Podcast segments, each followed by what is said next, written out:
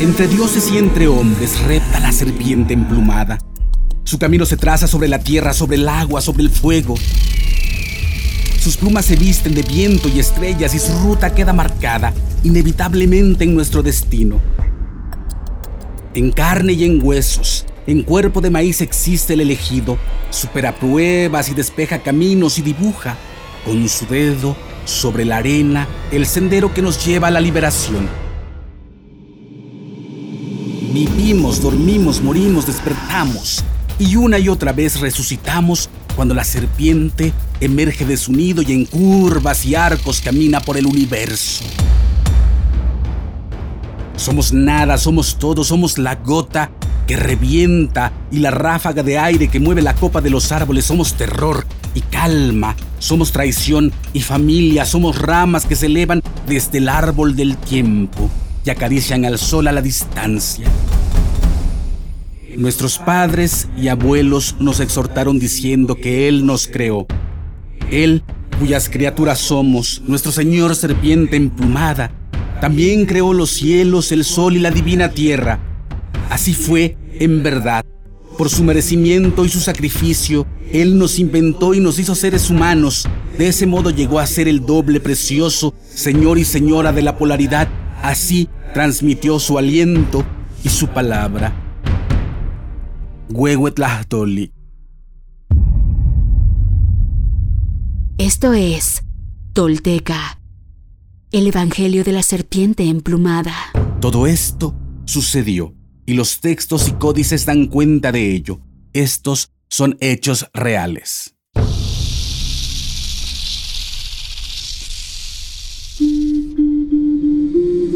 Quienes logran desentrañar en sí mismos el secreto del todo, se vuelven personas espejo, rostro y corazón y en ese espejo nos reflejamos todos como herederos de la náhuac. Pagnopatescatl nochitimoixcopinan. Toish yolotl.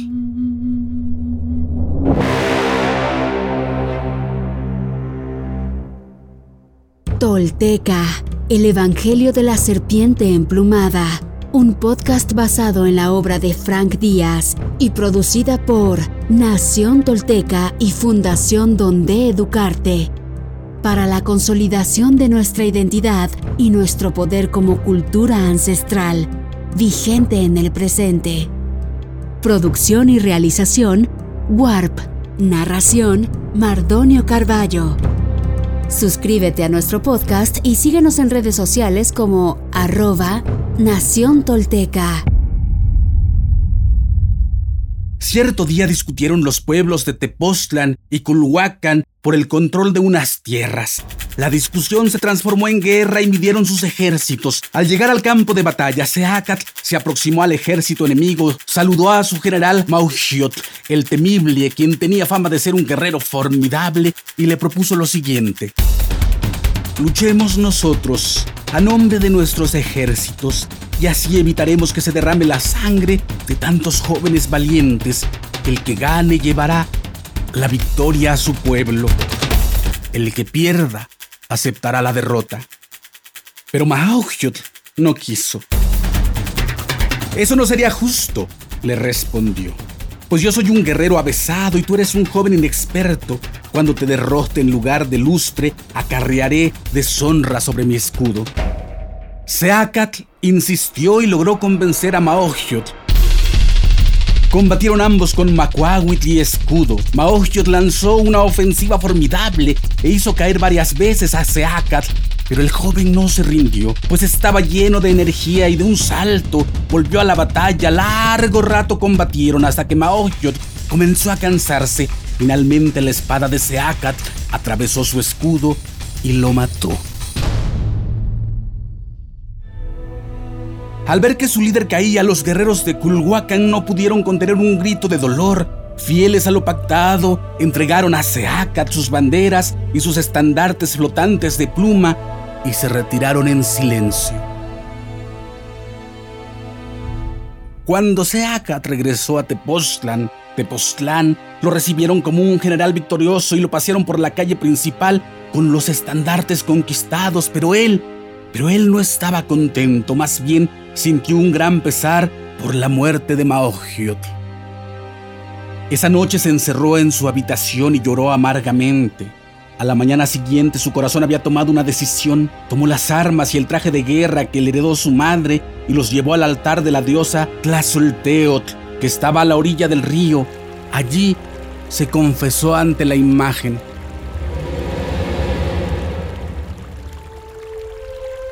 Madre mía, Nonan, frente a ti traigo mi falta. Por favor, dame alivio y curación, pues he matado. ¿Qué camino estoy tomando? ¿Acaso al barranco iré a caer? ¿A quién me encomendaré sino a ti, pues tú eres caña y ceiba, alivio y remedio? En tus manos seré limpio, tú me lavarás. Cuando terminó su oración, Seacal cortó leña, encendió una hoguera y arrojó las armas a las llamas. Mientras ardían, juró ante la mirada de la diosa Tlazolteo que nunca más atentaría contra un ser humano o pelearía en una guerra.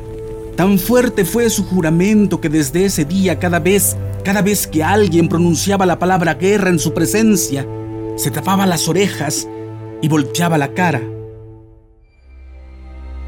Los malos oficiales águilas, los malos guerreros, solo saben de matar. Por eso son llamados pelones, salvajes, tristes, segadores de vidas. Códice Florentino. Xochicalco, Estado de Morelos. Tras renunciar a la guerra, Seacat fue a la casa de gobierno y devolvió su cinta de cuero al general Chichimecat. Los consejeros le lanzaron miradas de asombro y reproche, pero el anciano Moch, el sabio, comprendiendo sus razones, le dijo, Tú has servido valientemente a tu pueblo, así que nadie puede reprocharte.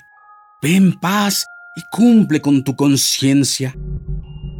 Tomó Seacat el camino a la ciudad de Xochicalco, famosa por sus bellos templos, y pidió admisión en el monasterio de los seguidores del profeta Nanahuatzin.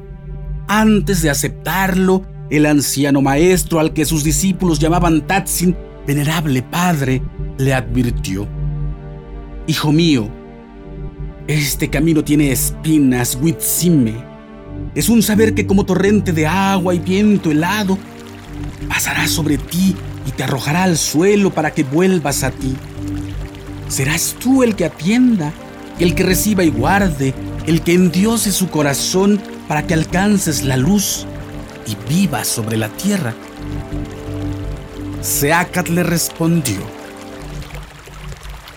Toda el agua del mundo no podría borrar mi pecado, estoy decidido, anciano Tatatsin.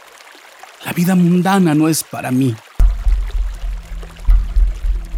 Entonces Tatsin le permitió entrar Así cambió Seacat su traje de guerrero por el jubón de los monjes. Todo lo aprendió allí. Cómo dominar sus impulsos y buscar a su divinidad. Cómo escuchar al que sostiene la tierra y abrirse a los dones celestiales. Cuentan los viejos que se levantaba temprano. En cuanto aparecía Venus, iba al santuario y honraban a Nahuatzin, besando la tierra delante de su imagen. Luego subía a un cerro cercano, extendía sobre una roca su petate de meditación al que apodaba Tehuehueli, escudo de victoria. Saludaba a los dioses que cargan los cuatro rumbos y ordenaban cuidadosamente sus espinas de penitencia, hechas con astillas de pino. En busca de valor invocaba al sol diciéndole: Tlashiwalguian, Tonatio y Kisayan Tonatio, y Calaquian, Ignignaucan, nikintzahtzalía, tlaxiualau, seatlitonal, tesoas, ye axkan, nitlakaxiloan, achtutipa esoas tetl, iwintis kuauiti, iwintis lali tonewa, onikualhuicas, nomikama, nomikkanakayo, inik ahmo nikmatis, inik nechwalitiskej, innotlacaxiloan, ahmo nehuatl, innechhuitequisque, ahtle ipan nitlamati, innitlamakaski, niquetzalcoatl. Ayúdame, sol del oriente y del poniente. Les invoco poderes de los cuatro rumbos Prepárense espinas para teñirse de sangre, pues debo burlar a mi condición humana. Aquí se ensangrentarán la piedra y el palo se embriagará la tierra de dolor. Tengo insensibles mis manos y mi cuerpo, nada siento. No es posible que me distraigan, que me afecten, que me seduzcan, pues soy el sacerdote de la serpiente emplumada. Tras animarse de este modo, se punzaba la lengua, las orejas, los brazos, las pantorrillas o el pene por los pecados de hablar, oír, hacer, holgazanear o desear. Recogía las gotas de sangre sobre una bola de hilaza, la llevaba al santuario y la ofrecía ante la estatua de Nanahuatzin diciendo, Flores vine a regar. Ay madre, ay padre, flores de guerra en campo de batalla son tus flores aquellas que prefieres. No te escondas, deidad, permíteme encontrarte. Aunque muera cual quetzal, déjame volar al interior del cielo, allí donde tú moras. Tal vez así lleguemos a ser amigos. Tal vez logre la vida verdadera. Al mediodía comía frutas y tortillas, excluyendo la carne y las especias, pues estaban prohibidas a los monjes. Después iba con los demás aprendices a escuchar las enseñanzas del maestro Tatsin, a la medianoche se encerraba en su celda e invocaba a los moradores del cielo.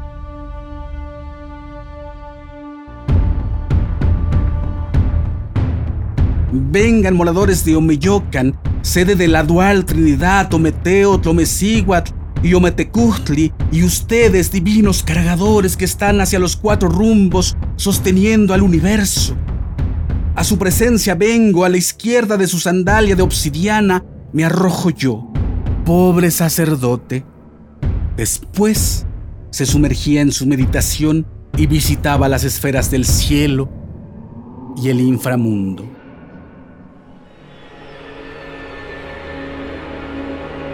Eclipses de sangre que en el cielo destellan, estrellas que se abalanzan sobre la tierra, luna que se derrite, designios de la llegada de un hombre al plano mortal que se trascenderá a sí mismo, joven hombre incipiente humano que se pierde en sus propios laberintos, al interior de su corazón, pedernal que se hace cuchillo, que se hace fuego, que se vuelve humo y se entierra en el tiempo, víbora imparable que se devora a sí misma.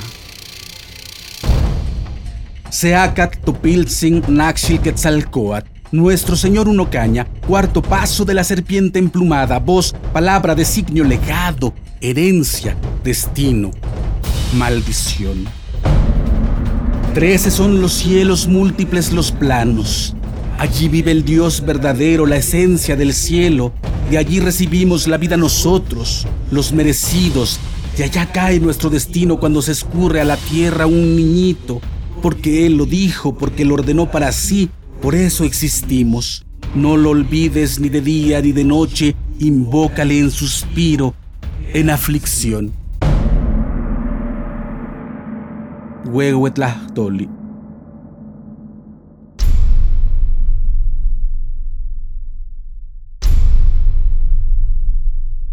Hoy me pongo de pie, firme sobre la tierra al reconocerme reconecto, orgulloso con mi maravilloso pasado. Dejo atrás la mentira, las falsas creencias y la vergüenza que me fueron impuestas. Sí, estoy listo para tomar mi destino. Hoy, después de mil años, he despertado. Soy espíritu tolteca que jamás fue conquistado. Hoy reconecto contigo, Anáhuac, nuestro verdadero grandioso y milenario origen para que desde ahí, unido con mis hermanos toltecas, caminemos erguidos en el presente y hacia el futuro que forjaremos. En mis manos tomo conocer y morar en la sagrada filosofía tolteca, tesoro de la humanidad, que hoy regresa y devela su legado. Un camino para despertar y evolucionar en un mundo que se ha quedado sin imaginación ni respuestas. Así, basados en nuestra verdadera raíz, incorporando los últimos mil años de avances y sacrificios de hombres y mujeres de todas las culturas, iniciamos la construcción de un futuro que sí es posible, deseable y esperanzador para la humanidad, el planeta y el universo. Sí, soy sagrado. Sí, soy tolteca. Sí, soy sagrado, soy sagrado, soy tolteca. He despertado y desde mi vulnerabilidad descubro mi verdadero poder. Una vez más, mi corazón brilla en el horizonte.